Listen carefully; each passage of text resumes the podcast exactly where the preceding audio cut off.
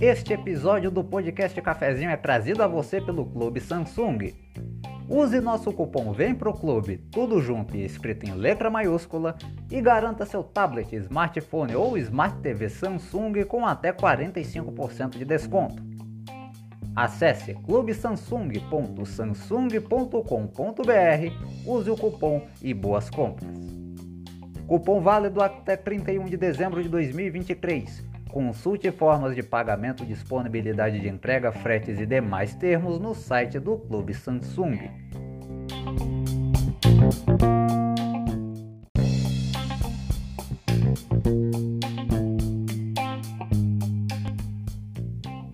Políticos iniciam um recesso por todo o Brasil e só voltam ao trabalho ano que vem. Mas antes de fechar a banca de uma vez, Flávio Dino é aprovado como novo ministro do Supremo Tribunal Federal e Paulo Gonet será o novo procurador-geral da República.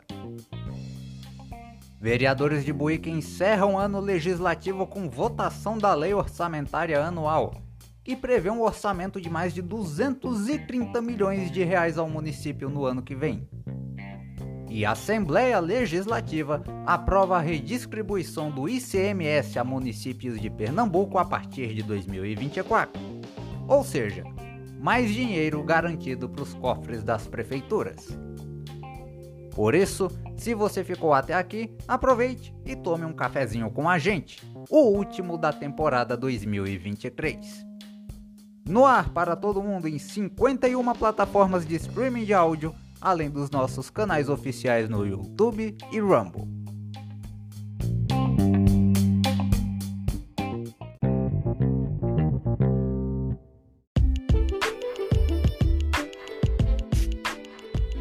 Fala pessoal, tudo em ordem? Eu sou William Lourenço, seu nobre locutor e este é o podcast Cafezinho. Agradecendo desde já a você que está me ouvindo pela audiência, paciência, carinho e confiança de sempre. O clima de Natal já permeia no ar, seja pelas decorações que aparecem nas casas, bem como pelo início dos recessos em diversas repartições pelo país. A Câmara de Vereadores de Buíque, por exemplo, no Agreste de Pernambuco, teve nesta quarta sua última sessão deliberativa do ano. Nela foi votada, dentre outras coisas, e aprovada pelos vereadores, a Lei Orçamentária Anual de 2024, que entre vários itens, prevê um orçamento de 232 milhões de reais.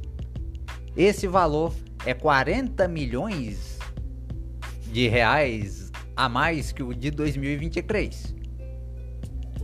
E chega até a ser estranho um aumento desses, quando lembramos que uma das coisas que o prefeito Arquimedes Valença mais reclamou publicamente foi justamente da falta de dinheiro, que não tinha dinheiro para nada.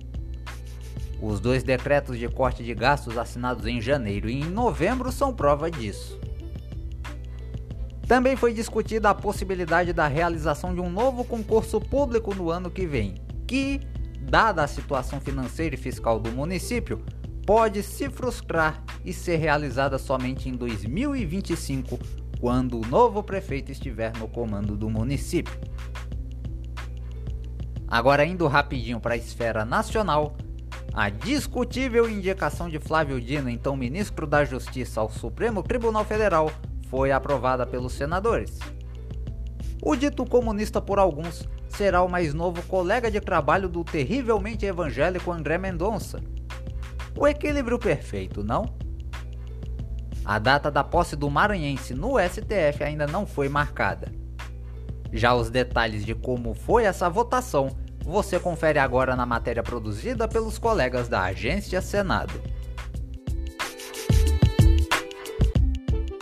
A oposição se posicionou contrariamente à indicação do ministro da Justiça, Flávio Dino, para o Supremo Tribunal Federal, desde o anúncio feito pelo presidente Lula. Senadores do PL e de outros partidos citaram a carreira política de Dino para apontar uma falta de isenção.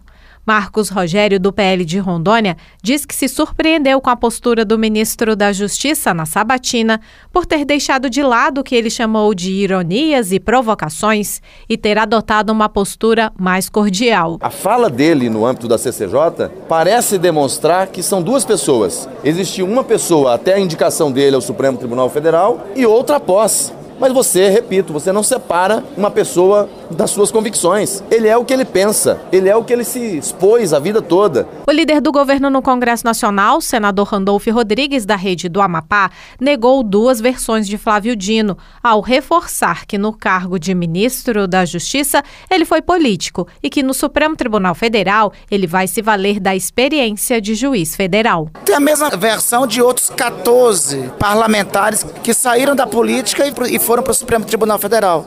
O ministro Flávio Dino tem todas as pré-condições de notável e notório saber jurídico e de reputação ilibada. Foi juiz federal por 12 anos, será, junto com Epitácio Pessoa, um dos poucos ministros do Supremo Tribunal Federal que passou por todos os poderes da República. O senador Alessandro Vieira, do MDB de Sergipe, avalia que Flávio Dino vai integrar a ala política do Supremo Tribunal Federal, que, segundo ele, inclui o ministro Gilmar Mendes. É um exemplo apenas dentre vários ministros que adotam uma posição, uma postura que extrapola os limites da toga. A legislação da magistratura estabelece um parâmetro específico para a atuação do magistrado. E isso é cobrado de todos, menos dos ministros. É preciso corrigir esse desvio. O homem não, não tem como abrir mão da sua natureza. E o momento da própria Corte Constitucional, extremamente politizada, no mau sentido, acaba conduzindo a isso. O relator da indicação, senador Everton do PDT do Maranhão, ressaltou um dos compromissos de Flávio Dino em defesa do fim das decisões monocráticas, aquelas de um só ministro, que suspendam leis aprovadas pelo Congresso Nacional. Ele mesmo né, saiu já falando porque são posições claras dele já do, da época que ele era deputado federal. Então não é novidade. Para quem já convive ou conhece, sabe que ele sempre teve essas posições. Acredito que será muito bom para a Suprema Corte e para a harmonia entre os poderes é uma pessoa do seu estofo, da sua experiência, ajudar nessa interrelação dos poderes. Antes de assumir a vaga no Supremo, Flávio Dino terá de renunciar ao mandato de senador eleito em outubro e do qual estava licenciado desde o início do ano, quando assumiu o Ministério da Justiça. Da Rádio Senado, Érica Christian.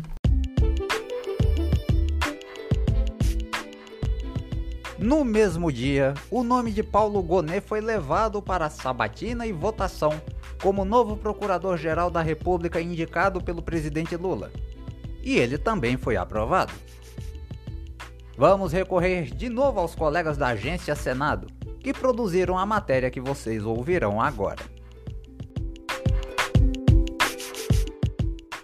O Senado aprovou com 65 votos a favor, 11 contra e uma abstenção a indicação de Paulo Gustavo Gonê Branco para o cargo de Procurador-Geral da República pelos próximos dois anos. Paulo Gonê tem 62 anos e nasceu no Rio de Janeiro. Formou-se em Direito pela Universidade de Brasília e obteve os títulos de Mestre em Direitos Humanos Internacionais pela Universidade de Essex, no Reino Unido, e de Doutor em Direito também pela UNB. Gonet tornou-se procurador da República em 1987 e, desde 2012, ocupa o cargo de subprocurador-geral da República, o último nível da carreira atuou como vice-procurador-geral eleitoral de julho de 2021 a setembro de 2023, mês em que assumiu a função de procurador-geral eleitoral interino. Também foi procurador-geral do Conselho Administrativo de Defesa Econômica entre 1992 e 1993 e diretor-geral da Escola Superior do Ministério Público da União entre 2020 e 2021. Paulo Gonet atua como professor de direito em diversas instituições de ensino desde 1987 e é autor de várias publicações. O relator da indicação, senador Jacques Wagner, do PT da Bahia, destacou a trajetória de Gonet. Em relação ao doutor Paulo Gonet, me permita, eu vou poupar as palavras que eu entendo que, como relator, já tive o privilégio de poder dialogarmos o que me deu absoluta tranquilidade. Doutor Paulo Gonet, no diálogo que tivemos, a gente procura saber a história de cada um. Eu acho que tem uma trajetória como servidor público que o credencia a qualquer cargo. O Procurador-Geral da República é o chefe do Ministério Público Federal e exerce as funções do Ministério Público junto ao STF e ao Superior Tribunal de Justiça, sendo também o Procurador-Geral Eleitoral ele deve sempre ser ouvido em todos os processos. No STF, o Procurador-Geral pode propor ações diretas de inconstitucionalidade, pedir intervenção federal nos estados e no Distrito Federal, além de propor ações penais públicas e cíveis. No STJ, pode pedir a federalização de casos de crimes contra os direitos humanos e ação penal. Da Rádio Senado, Pedro Pincer.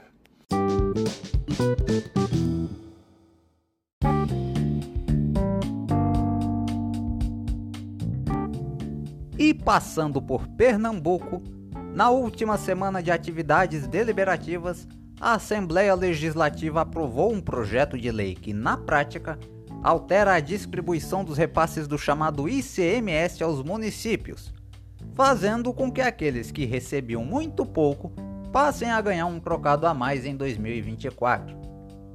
E acredita que teve deputado filho da mãe que ainda foi contra? Dois, para ser mais exato como você confere agora na matéria produzida pela Rádio Alep. A Assembleia Legislativa aprovou nesta quarta, em dois turnos, a proposta do governo do Estado que redefine o cálculo do ICMS, Imposto sobre a Circulação de Mercadorias e Serviços, a ser repassado anualmente aos municípios o projeto, alterado por emendas do Poder Executivo e da Comissão de Justiça, cria um mecanismo de compensação para garantir que todas as cidades pernambucanas tenham em 2024, no mínimo, a mesma receita arrecadada em 2023. Para que isso ocorra, a matéria altera o peso dos atuais critérios de distribuição que envolvem tamanho da população, ações ambientais e desempenho educacional, por exemplo. A proposta gerou debate, já que algumas prefeituras deixarão de ter acréscimo de arrecadação no próximo ano, para garantir mais verba aos municípios com menor atividade econômica. A emenda da Comissão de Justiça, apresentada pelo relator Heriberto Filho, do PSB, busca minimizar as perdas, beneficiando 23 municípios com menos de 30 mil habitantes, que seriam os principais penalizados com a nova fórmula. Para isso, concede a eles 14 milhões de reais dos ganhos de ICMS, que teriam as maiores economias do estado, como Cabo de Santo Agostinho, Ipojuca e Recife, na região metropolitana, e Goiânia, na Mata Norte tinha cerca de 22, 23 municípios em que tem menos de 30 mil habitantes, que nós sabemos que todos esses municípios têm uma maior precisam mais desses repasses, demandam mais desses repasses, visto que eles não têm outras receitas, têm dificuldade de conseguir outras receitas para conseguir fazer a gestão no seu município Presidente da Alep, Álvaro Porto, do PSDB, explicou que metade dos 14 milhões de reais foi disponibilizada pelo prefeito do Recife, João Campos, que abriu mão de parte dos 42 milhões que vai receber a mais de repasse de ICMS no próximo ano. Eu mesmo liguei para o prefeito João Campos e ele concordou em ajudar nesse processo não fez questão nenhuma, mesmo com a perca de, de recursos para a cidade do Recife, ele de prontidão foi a favor e que essa redistribuição fosse feita. Relator do projeto na Comissão de Finanças, Lula Cabral, do Solidariedade, emitiu em plenário parecer pela rejeição da proposta. Na avaliação dele, o texto prejudica 35 cidades, especialmente aquelas de maior atividade econômica, que deixam de receber 314 milhões de reais no total. O Estado vai arrecadar, senhoras e senhores da imprensa, mais 2 bilhões e 300 milhões aproximadamente, e não coloca um centavo para ajudar os municípios. Os senhores acham isso justo? Vocês acham isso legal? Prejudicar cidades importantes que têm o seu planejamento a partir de 24. O parecer dele, entretanto, foi rejeitado pela maioria do colegiado. O presidente da Comissão de Assuntos Municipais, José Patriota, do PSB, emitiu relatório favorável à matéria junto às duas emendas. Ele lembrou que o texto foi construído após longa discussão com a gestão estadual, a MUP, Associação Municipalista de Pernambuco, além da própria Alep. Esses pequenos todos foram cobertos e hoje, dos 184 municípios, dos 184, 172 tiveram ganho real. 172. Apenas 12 entraram com a cota maior de sacrifício. Outros deputados posicionaram-se sobre a proposta. Jefferson Timóteo, do PP, afirmou que a projeção de Cabo de Santo Agostinho seria arrecadar 68 milhões de reais em ICMS no próximo ano, valor reduzido a 8 milhões de reais com o projeto do governo. Ele defendeu uma proposta de transição de 10 anos até a mudança nos critérios. Valdemar Borges, do PSB, elogiou a postura do prefeito João Campos. Na avaliação dele, o gestor agiu como estadista. Antônio Moraes, do PP, destacou que o aumento da alíquota do ICMS de 18% para 20,5%, aprovado pela Casa em setembro deste ano, ajudou na arrecadação dos municípios porque na época foi muito criticado a questão do aumento de 20,5% na questão do ICMS. Mas se a gente não tivesse aprovado as prefeituras que estão numa situação de dificuldade muito grande iriam piorar muito a sua situação. Para Sileno Guedes, do PSB, o governo do estado falhou em não garantir o equilíbrio na proposta original. Ele elogiou os esforços da Alep e da AMUP na tentativa de corrigir o problema. João Paulo Costa, do PCdoB, também parabenizou os colegas pelos trabalhos e considerou importantes os ajustes feitos. Doriel Barros, do PT, ressaltou que os municípios que se consideraram prejudicados, como Cabo de Santo Agostinho, são os que recebem maiores investimentos do governo federal. Kleber Chaparral, do União, elogiou a emenda apresentada por Heriberto Filho que teria evitado perdas para o município de Orobó, no Agreste Setentrional. Joãozinho Tenório, do Patriota, e o líder do governo, Isaías Regis, do PSDB, destacaram a preocupação da governadora em fazer uma repartição mais justa. O texto foi aprovado com os votos contrários de Jefferson Timóteo e Lula Cabral da Assembleia Legislativa de Pernambuco e com a colaboração de Ivana de Castro e Elisa Kobayashi, Carolina Flores.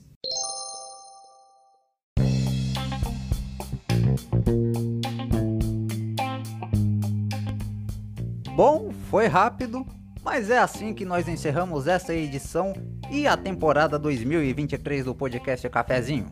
Agradecendo novamente a você que nos ouviu durante todo o ano pela audiência, paciência, carinho e confiança de sempre. Deixando os seguintes avisos. Entre os dias 21 e 23 de dezembro, às 6 da tarde, tem a retrospectiva 2023 do nosso site. Acesse www.podcastcafezinhooficial.com.br. E no dia 25 às 9 da noite, vai ao ar somente em nosso canal oficial no YouTube o especial da retrospectiva 2023 do podcast Cafezinho, encerrando de vez nossas atividades neste ano. No YouTube basta pesquisar por podcast Cafezinho com William Lourenço ou digitar youtube.com barra